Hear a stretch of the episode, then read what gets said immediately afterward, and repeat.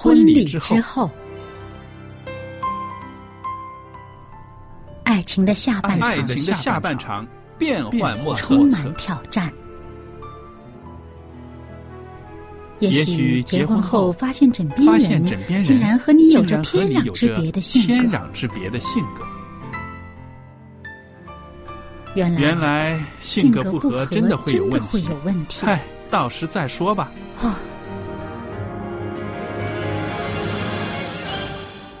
婚姻充满了不可思议的惊叹和风险，难以理解的神秘和惊奇，独特的喜悦和哀伤。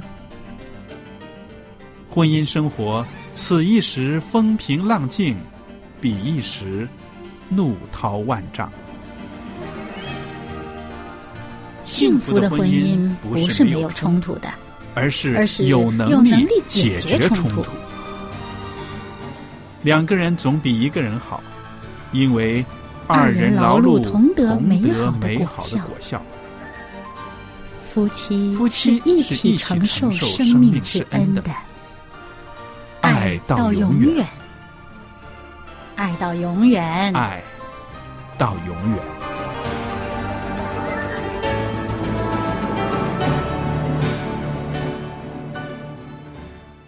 收音机旁边的听众朋友们，您好，非常欢迎您收听希望之声电台这个时间为大家预备的啊婚礼之后的周日版的节目。那每天在这个时候呢，我们都会有啊我们的好朋友、我们的姐妹夏玲在这儿，用她的一些个专业的知识，跟我们的听众朋友、我们的兄弟姐妹呢一起分享关于婚姻生活中的种种事态。夏玲你好。夏夏丽你好，那今天呢，我们谈一谈家庭暴力的成因。那也许呢，有些听众朋友也觉得，哎呀，很不耐烦了。怎么上个礼拜你们讲家庭暴力，再上个礼拜你们又讲家庭暴力？那其实呢，我记得你跟我们分析过一个数字，在这个婚姻生活里面，夫妻之间的暴力事件呢，它占了百分之十七点五到百分之三十五，对，这个比例是相当高的。相当高，对，是不是？那我们就是说，稍微保守一点的话，可能平均啊，一百对夫妻里面可能有二十对都有这个暴力的事件。对，因为我们所讲的就是家庭的暴力，对不单只是那个夫妻之间的对一些的呃，还有现在有虐待老人啦，嗯对孩子的暴力，对不对？这样包括起上来，确实是数字蛮高的。非常高，那所以呢，我们因为看了这些个资料之后呢，我们就觉得有有必要在我们的节目里面呢，把这些个信息呢要传讲出去。就是说，如果有需要的话，你不只需要上帝的帮助，你同时也需要一些专业人士的一些个介入，对吧？对，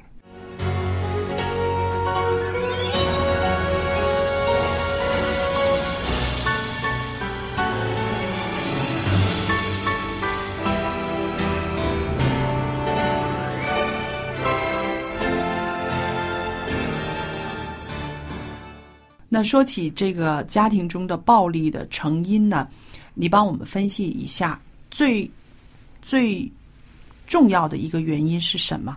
其实呢有许多方面的，嗯，我们大致上我们可以讲呢，有些是因为家庭的压力啊，哦，就是家庭的压力跟那个互动的观点是什么东西呢？嗯，主要是讲到呢，就是我之前一个节目也讲过，就是权力跟那个控制，啊，谁是一家之主啊？嗯嗯。谁有这个控制权呐、嗯。然后呢，就有一些就是因为是社会心理的观点呐、啊啊，还有一些就是呃，很很多时候呢，不是一个单一的，是，几个方面凑在一起所造成的一个社会的一个现象的也有的。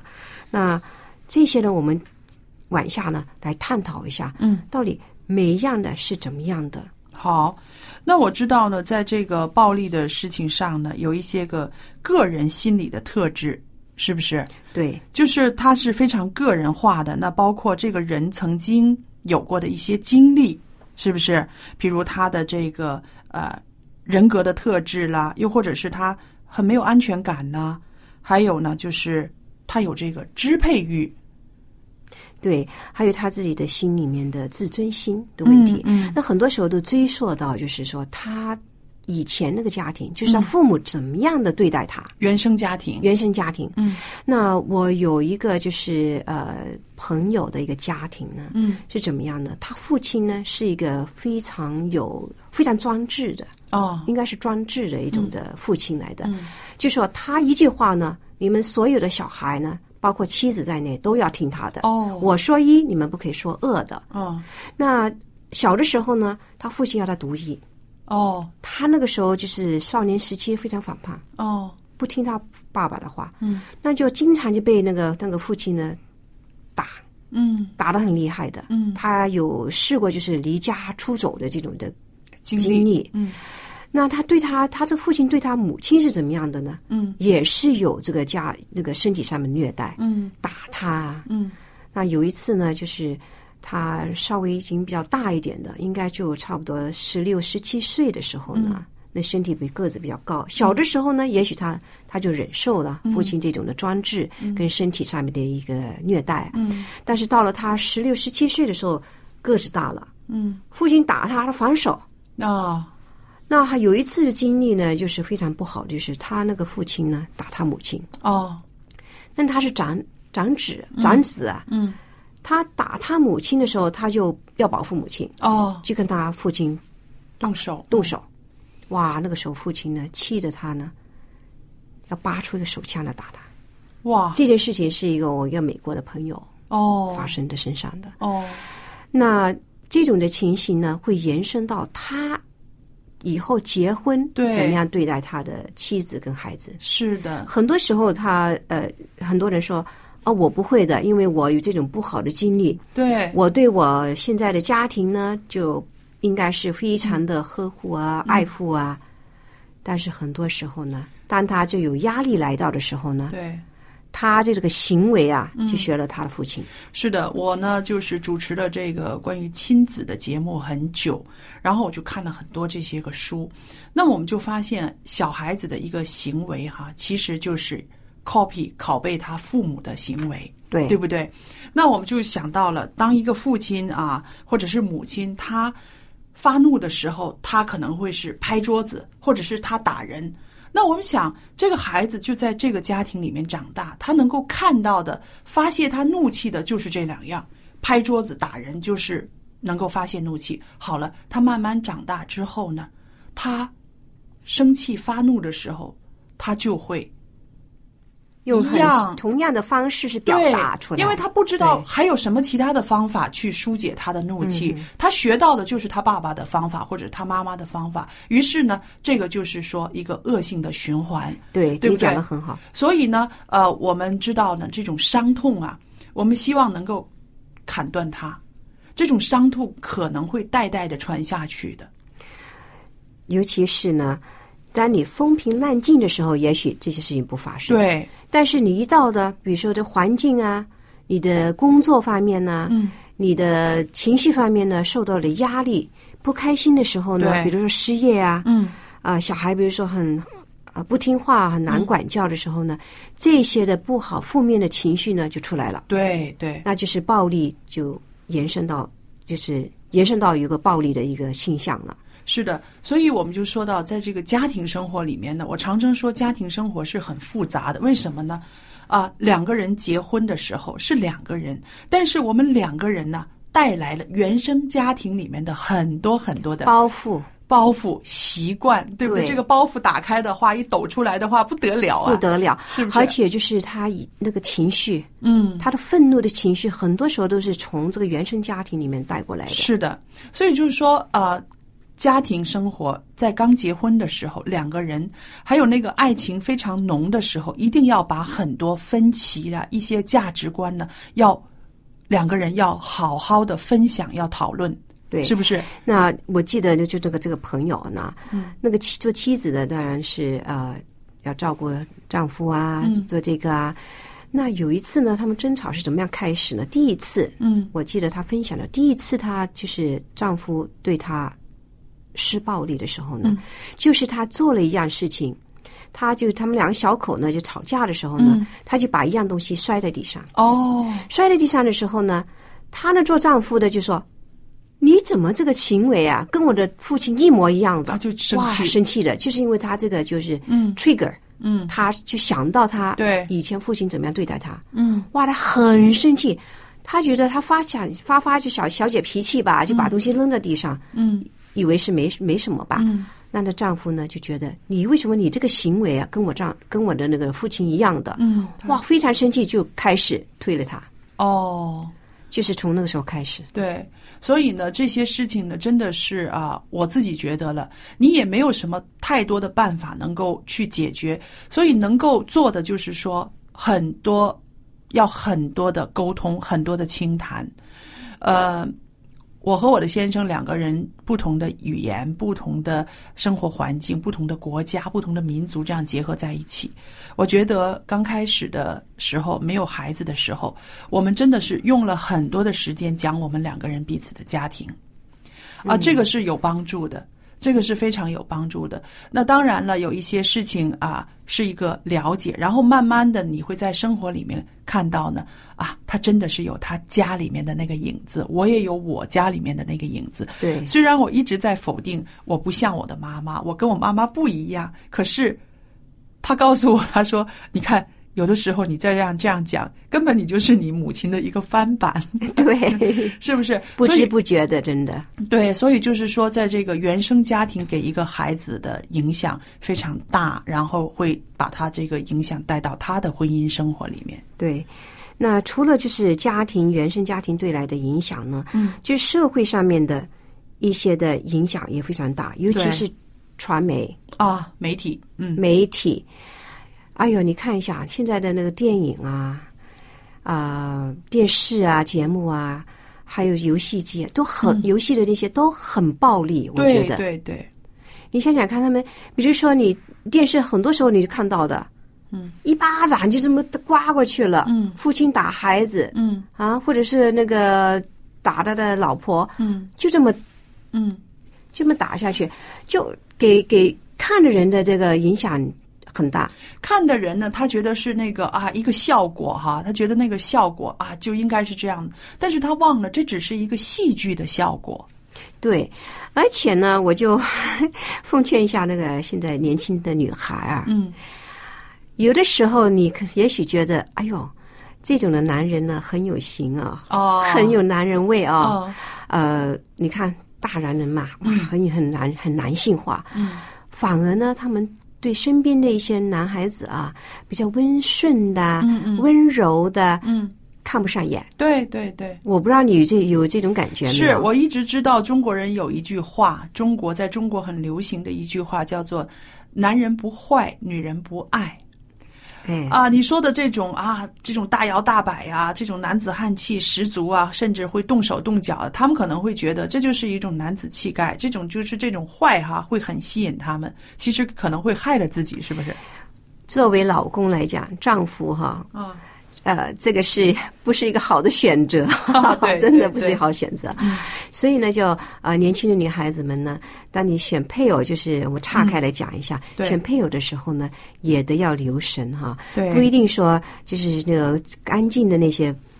不是一个好丈夫，嗯那个反而呢，也许是一个你终身的一个伴侣，对对你带来的一个幸福啊。对，很好啊！夏琳跟我们分享的这个观点呢，我相信收音机旁边的啊、呃年轻的呃姐妹们呢，真的是可以得到一个好的提醒。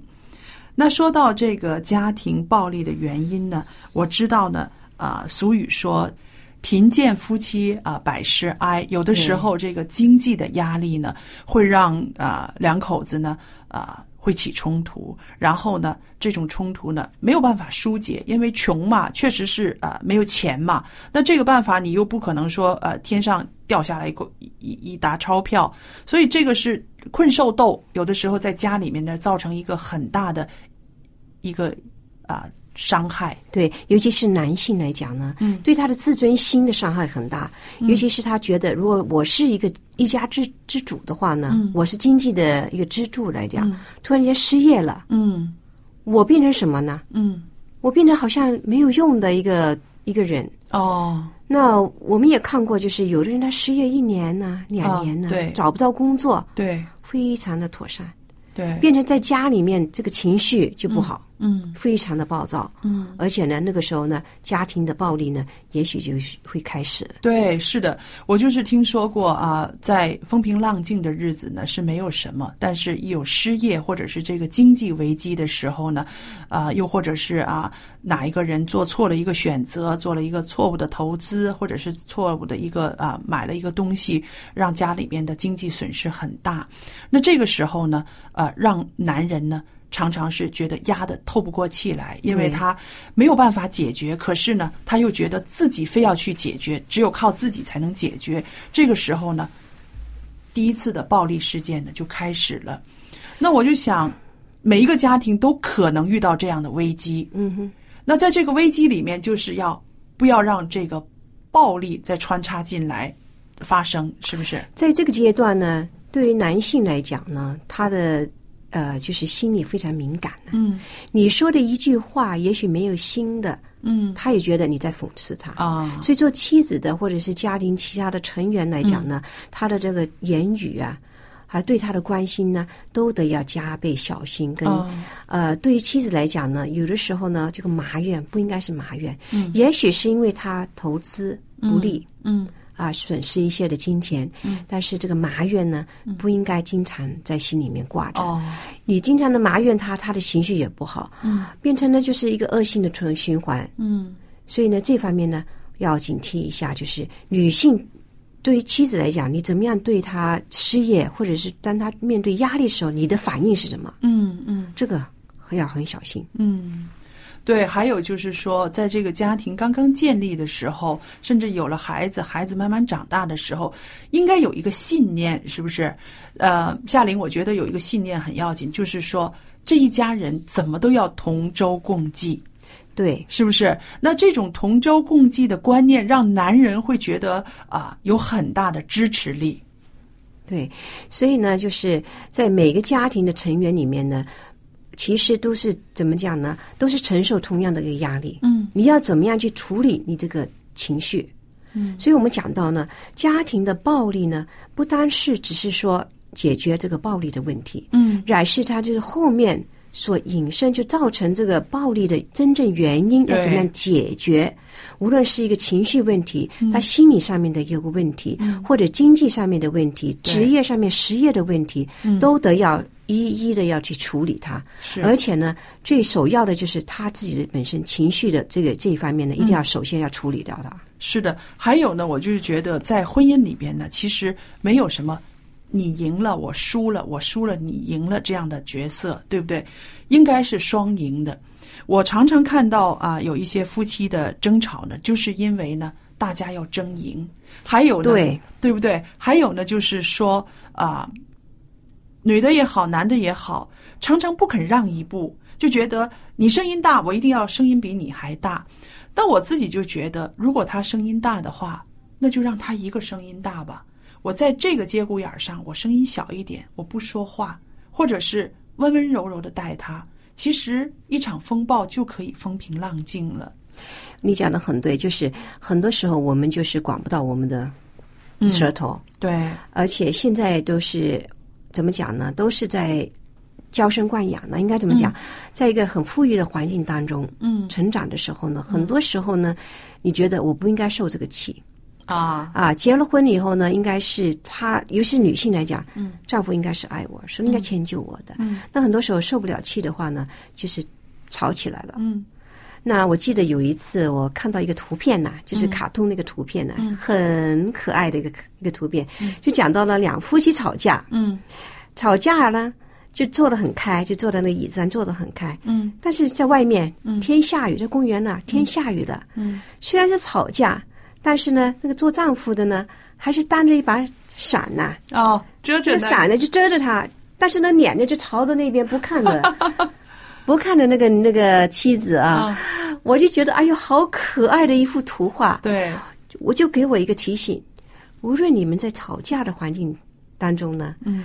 但是当你有什么困难来到的时候呢，你还得要互相帮助，对不对？对对。啊，你你还得要把它撑一个伞，嗯帮他遮风挡雨。对，虽然你不跟他说话，脸朝着另外一个方向，你还是要你刚才你所说的同舟共济的，一起经过这个这个困难，对，就像圣经说的，两个人总比一个人好，是不是？对。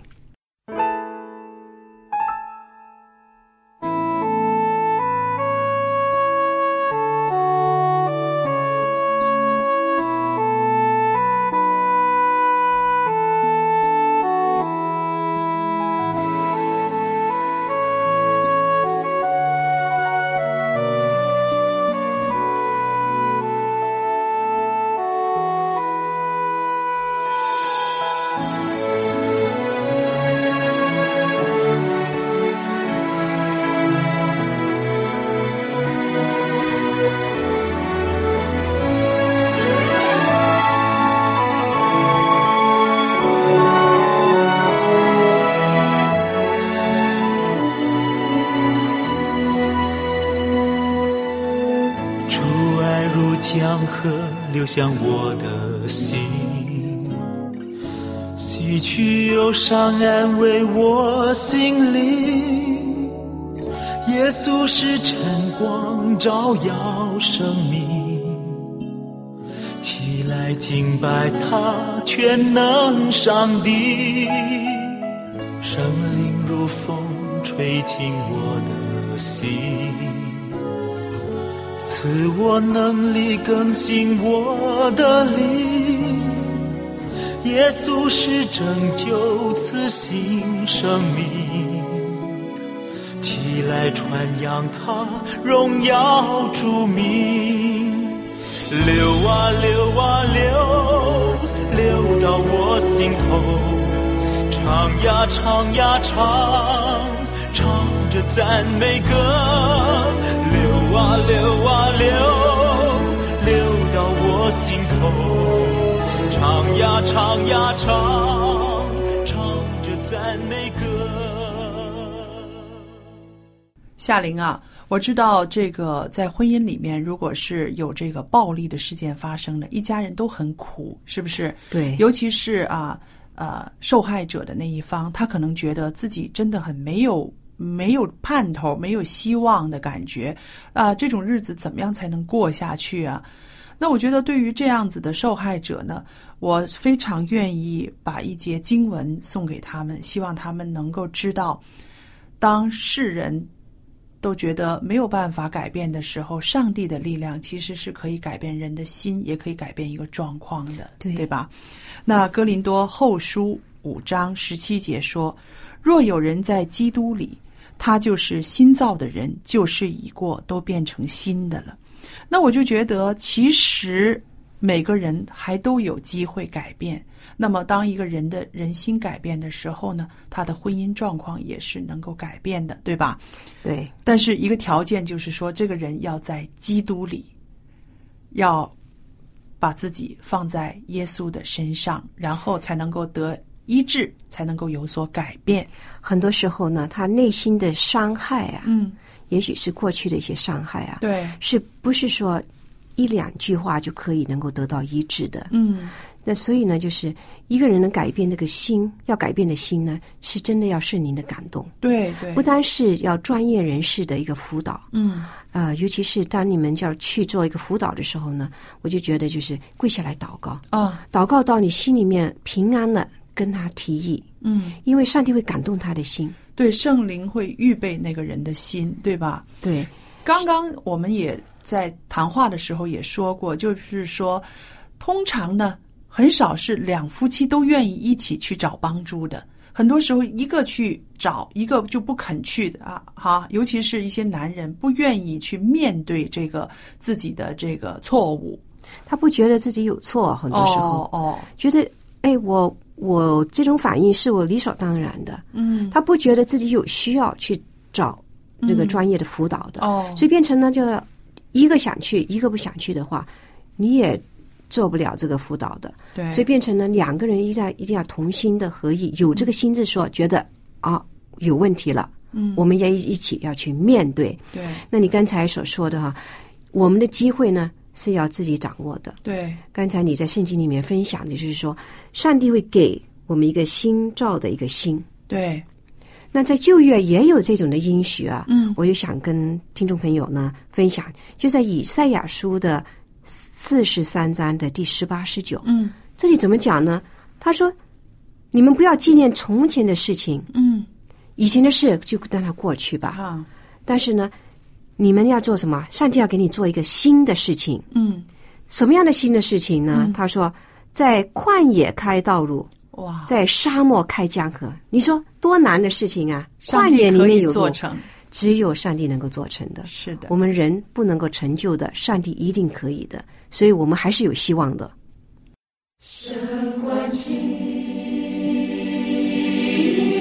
凡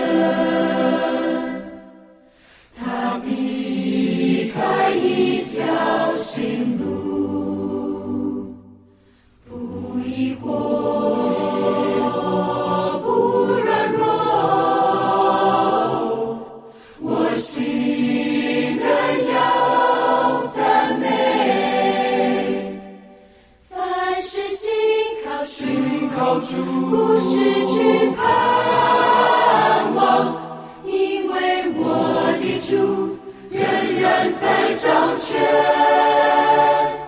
他必在沙漠开江河在旷野开道路虽四面受敌却不被困住我要在沙漠中赞美。中宣告，